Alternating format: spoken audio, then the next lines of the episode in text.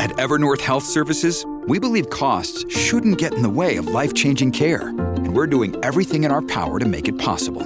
Behavioral health solutions that also keep your projections at their best? It's possible. Pharmacy benefits that benefit your bottom line? It's possible. Complex specialty care that cares about your ROI? It's possible. Because we're already doing it. All while saving businesses billions. That's Wonder made possible. Learn more at evernorth.com/wonder. ¿Qué remordimiento? ¿Ha habido remordimiento? Claro, tengo remordimiento. Si no es pues un conejo, ¿no? ve? Hasta, hasta un niño tiene remordimiento de matar un conejo, ¿no? Ah, peor la gente. Pero vos estás ahora en la cárcel. Sí, estoy en la cárcel, pues.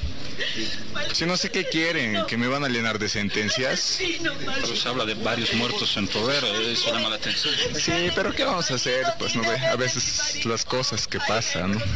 La plata, la ambición, de todo. Estás escuchando Perfil Criminal con Tania Mino.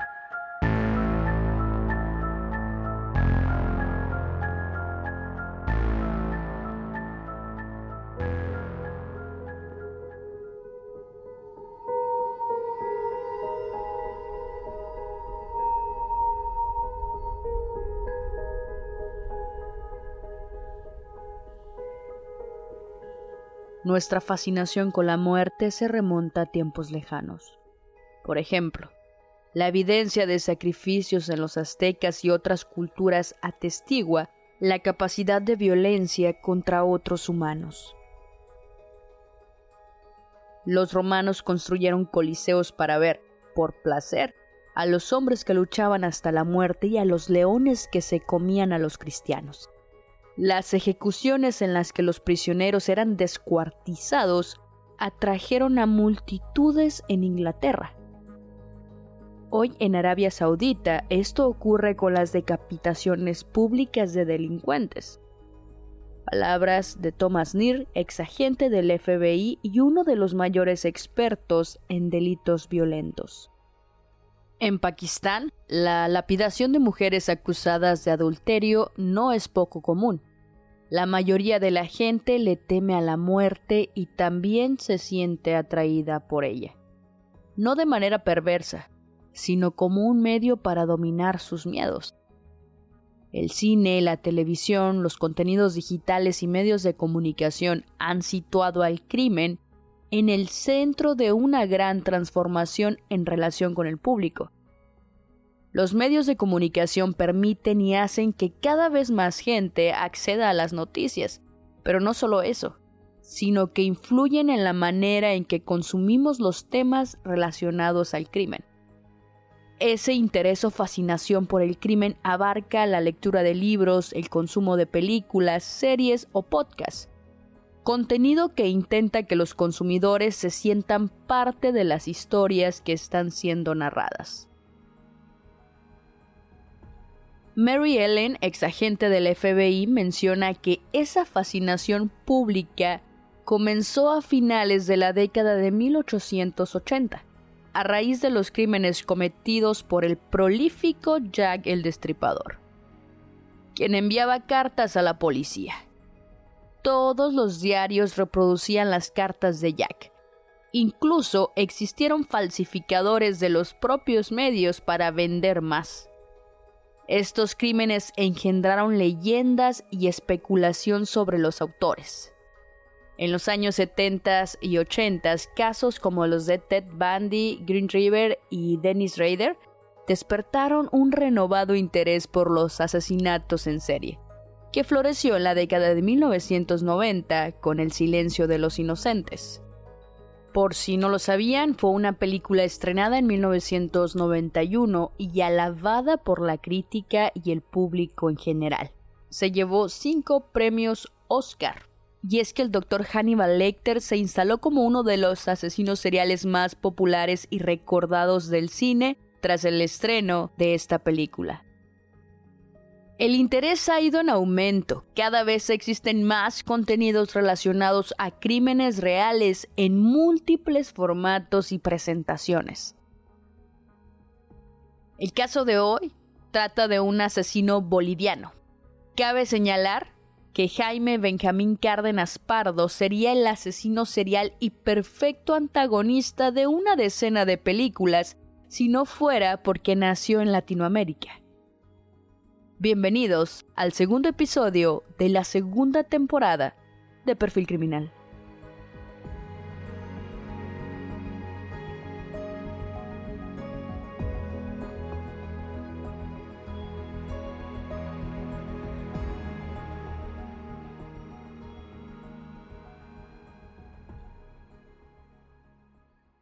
Jaime Benjamín Cárdenas Pardo, un sádico personaje conocido como el Jimmy o el asesino de Sucre. Nació el 9 de abril de 1987 en la ciudad de Santa Cruz en Bolivia. Viene de una familia numerosa. Cuenta con nueve hermanos, por lo cual recibía poca o nula atención de sus padres una familia desestructurada, debido a que sus papás se divorciaron cuando él tenía cuatro años. Su padre se casó de nuevo. Había diferencias muy marcadas entre Jaime y la nueva esposa de su papá, por lo cual enfrentaban fuertes discusiones. Razón que provocó que, siendo tan solo un menor de edad, se fuese de casa y estuviera en la calle largos periodos de tiempo juntándose con delincuentes menores y pandilleros que lo fueron introduciendo a la delincuencia, las drogas y el alcohol. En el colegio era un niño agresivo. Solían expulsarlo de todas las escuelas a las que asistió. En la declaración que Jaime hace de su vida, afirma que Mi niñez ha sido tranquila. Nunca he vivido violencia. No puedo culpar a mis padres aunque son divorciados. He empezado a delinquir para llamar la atención de mi familia y por tener amigos. Estuve en un colegio nocturno.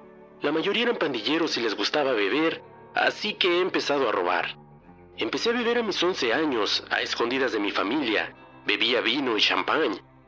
A los 13 años conocí el alcohol y la marihuana en mi colegio. A los 14 consumí cocaína y pastillas. Me drogaba porque mi papá casi no estaba con nosotros. Él trabajaba y yo peleaba mucho con mi madrastra. Ya en la calle comenzó a coquetear con el mundo de las drogas, el alcohol y la delincuencia, y conoció a otros jóvenes con serios problemas y excluidos de la sociedad. Jaime se volvió más impulsivo desde que empezó a consumir cocaína, cosa que sucede en muchos consumidores debido a que la cocaína es conocida como la droga de la amoralidad pues produce un daño en el lóbulo frontal, que es un área del cerebro asociada al juicio moral, el control de los impulsos y la regulación de la agresividad. Luego de sus excesivos consumos, no transcurrió mucho tiempo para que cometiera su primer delito. A los 14 años, en noviembre del 2001, robó a un hombre en estado de ebriedad que estaba en la calle. Le sostrajo su teléfono celular para venderlo y con el dinero poder comprar algo de alcohol y cocaína. Debido a que era una persona con dificultad para controlar su ira, acostumbraba a pelear por impulsividad. Su primera víctima fue a consecuencia de una pelea cuando Jaime tenía 15 años. ¿Cuántas personas mató? En mi vida, alrededor de unos 40, 45 por diferentes situaciones. Por ejemplo, la primera persona que maté tenía yo 15 años fue una pelea, fue un, un accidente. Y todas esas cosas, sentir culpa a esa edad y no, han sabido tratarme en ese momento, ¿no? Me han llevado a psicólogos, todo, pero no han sabido ayudarme. Tal vez necesitaba estar en tratamiento psiquiátrico o algo así que me atiendan, en vez de solamente estar en la calle y me aprendí a ser delincuente. Eso es bien difícil, dormir con tu conciencia es lo peor. Yo no puedo dormir, estoy despierto a las 3 de la mañana. Es horrible tener la mente que yo tengo. Recordar algo. Preferiría que existiera una pastilla que me hiciera olvidar todas estas cosas o que mala suerte cayera y perdiera la memoria. Puta, sería una experiencia hermosa para mí. Vivir conmigo mismo, sabiendo todas las cosas que he hecho, es, es fucha, totalmente cruel para mí mismo. Sus crímenes fueron en aumento. Se dedicó a robar automóviles, motos, accesorios de carros, estéreos, faros, ruedas, etc. Con la venta de los artículos robados ganaba entre 100 y 1200 dólares, dependiendo del valor de las piezas. No obstante, los pequeños robos empezaban a ser insuficientes para las necesidades que él tenía, lo que lo llevó a otro asesinato con tan solo 18 años. No existen más detalles que su declaración sobre este acontecimiento. Fue en La Paz y el robo como móvil principal. Inmediatamente fue identificado y detenido por la policía de Cochabamba acusado de homicidio. Sin embargo, Jaime sacó a relucir sus rasgos psicópatas y logró manipular y engañar a la policía boliviana. Aunque eso no fue muy difícil debido a la ineficiencia policial existente con relación a la identificación de las personas. Fue puesto en libertad porque mintió sobre su edad. Dijo que era un menor y ante la ausencia de alguna identificación, aunado a la falta de dureza de los funcionarios policiales y judiciales, se le liberó por ser un supuesto menor de edad y por falta de pruebas. Pese a que el mismo Cárdenas reconoció que agredió con una navaja al sujeto para robarle, ocasionándole la muerte tantas desgracias que hace uno, ya uno se cree dueño del mundo, que puedes hacer y deshacer, que nadie te va a decir nada. Ahí me dieron, yo vi que entraba y salía de la cárcel como si nada. Entré seis veces a este penal antes, antes de estar por este delito. ¿Y entré por robo, hasta por lesiones. La primera vez que entré aquí, hasta el, mismo juez que me, que me, que me estaba llevando el, juicio ahora, él, mismo me atendió el primer caso y era porque a una chica le agarré la ladrillazos la cabeza. Si en ese momento tal vez me hubieran detenido o hubieran buscado una razón o hacerme una solución, es que no buscan soluciones para, para los presos. Solamente piensan que la solución es encerrarlo a uno. Deberían hacernos un tratamiento, un análisis psicológico. Es que se tuerce la mente. una persona entra aquí por un delito, hasta un pensionista entra aquí por un delito y sale peor porque se junta con criminales. Dado que utilizaba una violencia extrema en sus delitos de robo, él mismo ha reconocido que ha matado al menos a 15 personas para robarlas. Reconoce también haber quitado la vida en peleas en la ciudad de Santa Cruz, Bolivia, a otras 15 personas supuestamente bajo la influencia del alcohol o drogas, y no se tiene certeza de la cantidad de víctimas que ha asesinado estima que son entre 40 o 45 personas.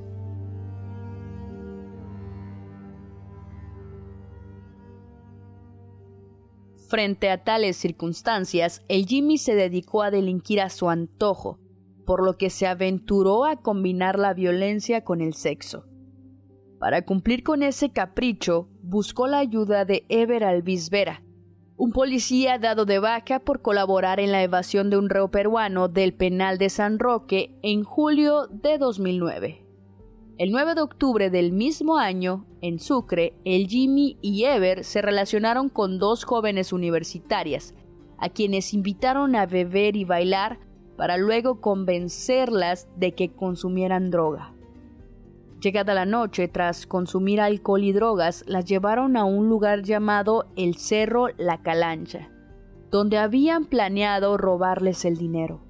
Sin embargo, cuando se encontraron en el lugar solitario, decidieron violarlas y ante las amenazas de las chicas de que los conocían y que les denunciarían a la policía, primero las atacaron con un cuchillo desfigurándoles el rostro para finalmente matarlas a golpes con piedras, aplastando su cabeza. Eran dos jóvenes universitarias. Nairobi Alexis Muñoz de 21 años y Marfa Delgado Rosso de 20 años. Fueron encontradas sin vida en la zona de la Calancha un domingo 11 de octubre de 2009. ¿Y tú las mataste?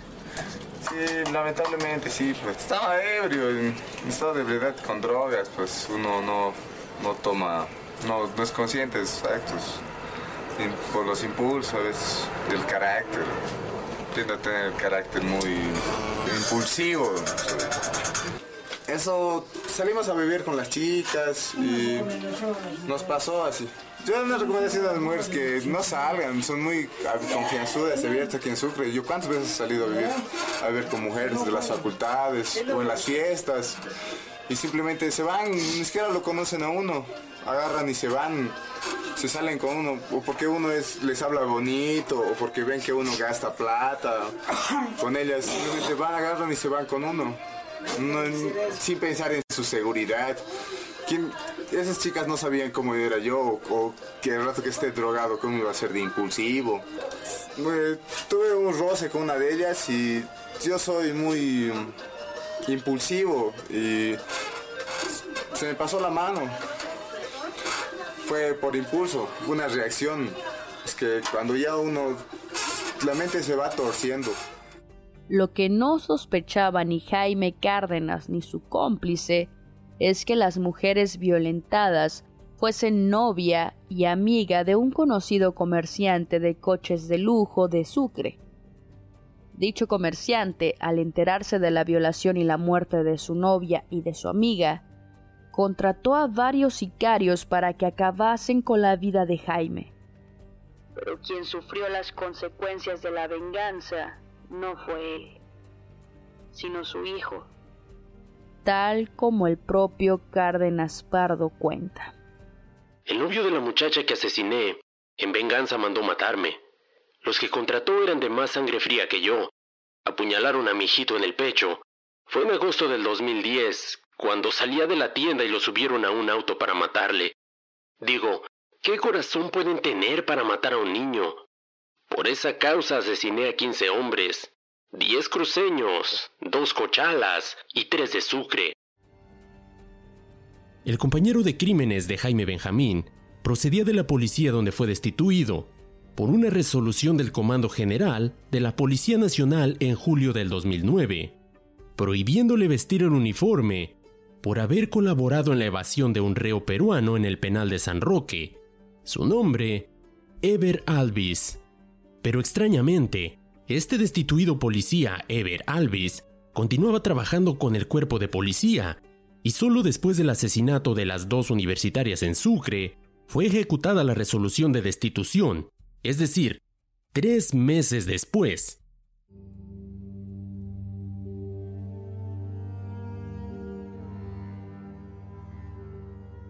Desde entonces, el Jimmy incrementó su hoja de vida delictiva y como resultado fue aprendido varias veces. No obstante, usó las ganancias de sus robos para sobornar a policías y salir de la cárcel. El 17 de febrero de 2011, en La Paz, Bolivia, asaltó con cuchillo a un ciudadano peruano, apuñalándolo varias veces, aunque asombrosamente no pudo quitarle la vida. Varias personas lo vieron y lo denunciaron, por lo que fue capturado por la Fuerza Especial de Lucha contra el Crimen. Sobre el resto de su vida delictiva, explicó que unas veces mató cuando las víctimas se opusieron al robo, otras porque las violaba y no quería ser delatado, y por ambos motivos. Agregó que las muertes se produjeron en las ciudades de Santa Cruz, La Paz, Miraflores, Cochabamba y Sucre, Ah, me siento penoso yo por todas las chicas que he matado, por las dos chicas que mató aquí, o por la otra chica aparte, que igual he matado aquí. Aquí también una tercera. Sí. ¿Cuántas aquí? Tres. ¿Tres chicas? Dos del caso que me dan, dan sentencia, otra chica aparte que estaba, que fue en febrero, ese mismo año, pero en febrero. ¿Y, cómo fue? Eso fue un accidente. Estábamos bebiendo y discutimos y yo la golpeé y se al piso. Ya, ya estaba muerta, pero no era mi intención, ¿no? Y ya fue mi susto todo eso. tuve que sentar el cadáver en mi casa, pues, tuve que tener movilidad, llevarla, fui la boté por una quebrada, por las circunvalación, me acuerdo. En virtud de tales confesiones, mediante exámenes psicológicos y psiquiátricos, fue descrito por los médicos como alguien consciente y responsable de lo que hacía, plenamente imputable, catalogable como asesino en serie confeso y psicópata, dotado de una personalidad agresiva, con un perfil de auténtico depredador que no tiene reparo en matar, con tal de conseguir su objetivo. Pero en un mundo corrupto, no podía ser un solo individuo del digno cuerpo de policía el que estuviese colaborando con el asesino de Sucre. ¿Cómo obtuvo esa colaboración? Nos dice él mismo al revelar, en un interrogatorio, que con el dinero que obtenía por sus delitos, sobornaba a la policía para que le dejaran escapar del penal, que había conseguir tener una buena amistad con algunos policías, llegando a ser cómplices suyos y beneficiarios de los ingresos de sus crímenes, llegando, en al menos cuatro casos, en los que actuó como asesino a sueldo. Los propios policías corruptos le proporcionaban los encargos. Curiosamente, de lo declarado por Cárdenas descubriendo la posible corrupción de algunos policías, no fue investigado por la Fiscalía ni por la Policía Nacional. Si tienes plata, la ley en Bolivia es para que tiene plata. Si tienes plata, sales. Si no tienes plata, no sales. Por eso los pobres están en las cárceles.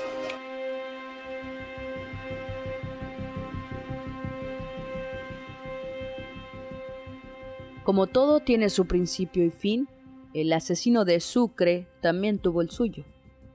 Tras las investigaciones policiales, fue detenido y con solo 23 años recién cumplidos, Jaime Benjamín Cárdenas Pardo confesó que había asesinado a más de 30 personas en varias provincias de Bolivia para robarles y en algunos casos para violarlas. Fue una carrera fugaz en el interrogatorio llevado a cabo no se retractó de ninguno de los hechos que se le imputaba, al contrario, ya que confesó los hechos que se han relatado, es decir, que días antes asesinó a un hombre en la ciudad de Miraflores para robarle su laptop y que violó y mató a dos mujeres universitarias en Sucre. Ante semejante caso, aconsejaron un examen psicológico y una vez hecho, se le catalogó como un asesino desorganizado, hedonista, orientado al lucro y a la lujuria, cazador, ladrón, violador, psicópata, sádico, sicario, asesino con arma de fuego y arma blanca. Si bien los peritos psiquiatras confirmaron que Jaime Cárdenas es consciente de sus hechos, responsable de los mismos y plenamente imputable. Los mismos peritos psiquiatras ampliaron el informe reflejando que tiene una personalidad agresiva, siendo un auténtico depredador, que no repara en quitar una vida para obtener su objetivo. El juicio se prolongó durante más de un año, para finalmente, el 6 de diciembre de 2011, condenar a Jaime Cárdenas Pardo a 30 años de prisión por la violación y asesinato de las estudiantes universitarias Nairobi y Marfa Delgado. De los demás asesinatos cometidos por Jaime, no se tiene conocimiento de la sentencia si es que la hubo. Igualmente, y por los mismos hechos, fue condenado su cómplice el ex policía Ever Alvis, a la misma pena de prisión. Durante el juicio en el que fue sentenciado, Jaime lanzó una botella de agua a la fiscal asignada al caso y la amenazó con vengarse si es que lograba salir de la cárcel, por lo que la fiscalía le brindó seguridad policial. Jaime Benjamín, reconocido por su peligrosidad, al llegar a la prisión de San Roque donde es conducido, lo recluyeron en el sector denominado Pozo, en una celda aislada en la ciudad de Sucre. Allí cumpliría su condena, o al menos eso creían las autoridades.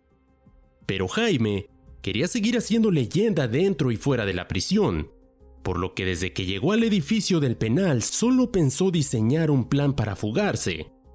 Así llegó el viernes 30 de marzo del 2012. Ese día, el penal de San Roque se quedó con un interno menos. Jaime Cárdenas cumplía lo que se había prometido desde que llegó al centro, poner en práctica el plan de fuga elaborado. La sentencia de 30 años de prisión quedaba en suspenso por la fuga. El informe de Roberto Ledesma, subcomandante de la policía de Sucre, decía así. Él tenía una hora de salir para hacer sus necesidades biológicas. Es así como aprovechó ese tiempo para distraer a su custodio y trepar la verja, saltando a la calle Serrano. Escapó en una vagoneta de color plomo. Diferentes unidades de inteligencia de la policía realizaron operativos de rastreo para lograr su captura. Pero ante el fracaso de su localización, no se descartó que hubiese escapado al interior del país. Ante la peligrosidad de Jaime, Bolivia pidió colaboración a la Interpol, quien publicó una alerta internacional sobre la seguridad conocida como Notificación Naranja, tras la evasión de prisión de un asesino convicto considerado extremadamente peligroso. Finalmente, el 3 de mayo de 2012, en la localidad de Yucumo, Bolivia, el Jimmy fue recapturado cuando estaba en un taller de carpintería. Según los agentes, el operativo se desarrolló sin necesidad de violencia. Un día antes, la Fiscalía recibió la información de un oficial de la Fuerza Especial de Lucha contra el Narcotráfico, de Yucumo, quien dio referencias de la presencia de Cárdenas. Se confirmó la identidad a través de unas fotografías enviadas desde Sucre y se autorizó el operativo de recaptura.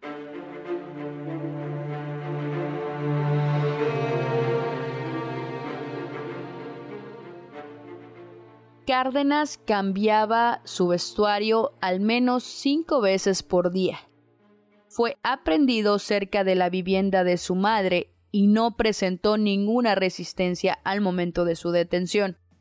Fue trasladado a la cárcel de Chonchocoro en La Paz, donde actualmente cumple su condena de 30 años de prisión, la pena máxima permitida en Bolivia. Pese a ser un psicópata, en una entrevista Jaime se mostró consciente de la influencia de las drogas en su vida y en el crimen en general y también se mostró o aparentó estar arrepentido. A los jóvenes. Que, que mediten las cosas, a todos los jóvenes que salen a andar las noches, que salen a robar, a todos esos que por un celular están apuñalando a otro joven, que se pongan a pensar que tal vez hay otra salida, que busquen ayuda, que esto solo los va, es como un pantano, los va a absorber y no los va a dejar salir más. Que no se arruinen sus vidas. Si tienen oportunidad, cambien. Estoy arrepentido, realmente estoy arrepentido, siento una gran culpa. Quiero pagar mi culpa tal vez con la sociedad. Yo sé que tal vez las familias que, a las que les he hecho daño no hay forma que yo les pueda devolver sus familiares. todas las familias, todas esas familias tal vez que están dolidas, eh, lo lamento de corazón.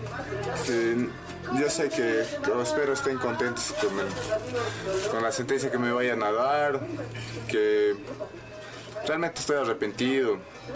Yo sé que no puedo devolverles sus hijos. Honesto, como un animal.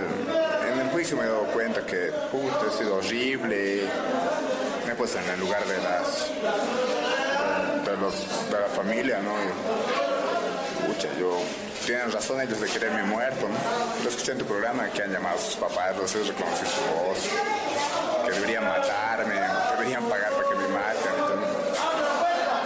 estoy de acuerdo con él. Yo debería estar muerto. Tal vez debería haber pena de muerte para este tipo de personas como yo. Tal vez personas no, merecen salir afuera, no merecen volver a estar en la calle. Yo, a ratos, yo me tengo miedo a mí mismo.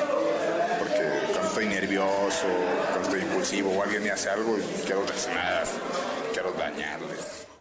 Hace poco tiempo se filtraron imágenes en donde Jaime es pastor en la prisión y se puede observar cómo es que parece ser un hombre redimido con el amor de Dios. Sin embargo, Sus declaraciones parecen no ser verídicas, pues uno de los rasgos distintivos de los asesinos en serie y los psicópatas es la mentira compulsiva. Que confíen en Dios. Yo en pleno le he dejado mi vida a Dios. Cuando he caído aquí, entendido que tal vez había el Señor o, Él ha sido, tal vez, si yo, no, yo estaría en la calle, tal vez estaría muerto o seguiría haciendo daño. Yo realmente prefiero estar aquí porque soy una persona bien dañina. Y sabe solo el Señor si, si tal vez nosotros tenemos que estar aquí, afuera hacemos daño. Pero todo pasa. Ahora, yo le doy gracias a Dios que, que tal vez me han agarrado. Él, solamente Él sabe por qué estoy aquí. Tal vez si estuviera en la calle, cuánto mal estaría haciendo. Yo, yo soy realmente arrepentido. Espero que el Señor perdone semejantes errores. Yo digo que Jesucristo cuando murió en la cruz nos dejó todos los pecados perdonados. Y yo espero me dé la paciencia y que llene mi corazón pero uno cuando es chango no piensa, pues, ah, ¿qué? Pues, ¿para qué? ¿Para qué es?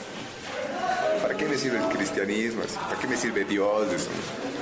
Pero ahora sí te Pero sirve. ahora solo Dios es el único que me acompaña. No existe más. Solo dos ratos cuando estoy solo aquí me doy cuenta que solamente está Él. Gracias a Él, mm, alguna vez que me quieren quitar la vida no me ha pasado nada.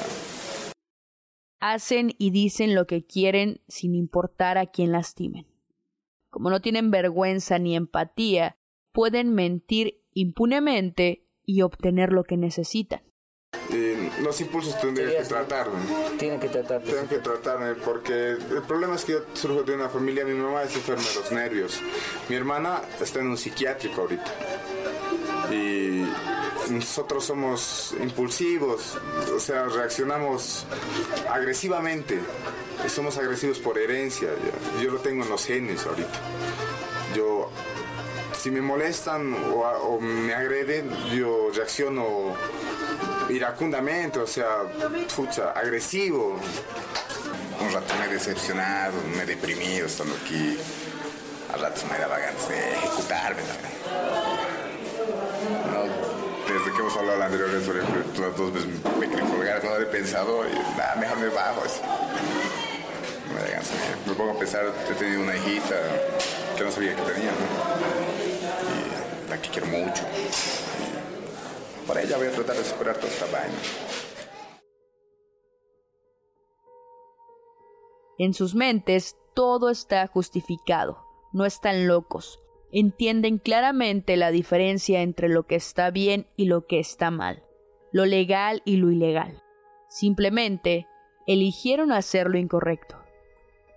Y por eso mismo, los asesinos en serie y psicópatas no pueden ser rehabilitados, ya que se trata de un trastorno de la personalidad. Seguirán siendo peligrosos toda su vida. La necesidad de dominación, control y satisfacción de sus propios deseos, independientemente del daño a las víctimas, no se puede cambiar. Tal vez algún día yo voy a cambiar y voy a ser mejor persona. ¿Y tú recuerdas cuántas personas? ¿Qué es lo que recuerdo? ¿Cuánto he matado? ¿Quién está para contar así? A ver, van a decirle a un que mata vacas, ¿cuántas vacas mata al día? No, no, eh. Ya me han sentenciado más. No sé qué quieren. Ya me han dado otra sentencia. ¿Qué más quieren? No les basta que ya tenga 30 años, más que me vaya a podrir en una cárcel, así. ¿Qué más quieren? Que, este, que me cuelgue, así, que por el renacimiento me mate yo, así. Que no se le haga salir. Ni en sus sueños me voy a matar. Claro, quiero cambiar, pues también, ¿no? Uno piensa, estando encerrado ya ve las cosas de otra perspectiva, ¿no? Se pone a pensar. Soy la vergüenza de mi familia.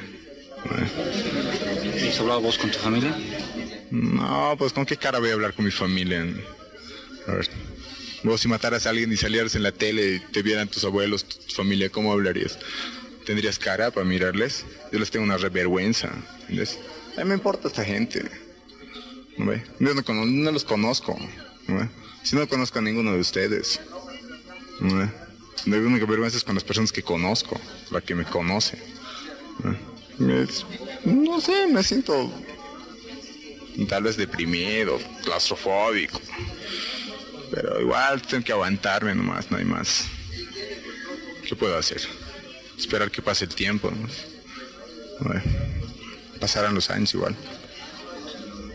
¿Qué les puedes decir a todas estas personas que dicen que yo no puedo volver su familia de ninguna forma, ni matándome yo, no, ni aunque se derrame mi sangre igual, ¿de dónde de la tumba van a salir porque yo me muera? No, no ve. Pero que sea tan cruel así y sea frío, no sé. Pero es la verdad. Ni que yo me, me sentencie cien mil veces o me pudra yo en la cárcel o muera yo en la cárcel o, me muera, no me maten. ¿no? Sus familias igual van a estar en, el cajón, igual nomás. ¿no? hay una maquinita del tiempo a que yo vuelva y, oh, no, no, por favor, no les mates. Y me vuelva a decir yo que no les maten. ¿no?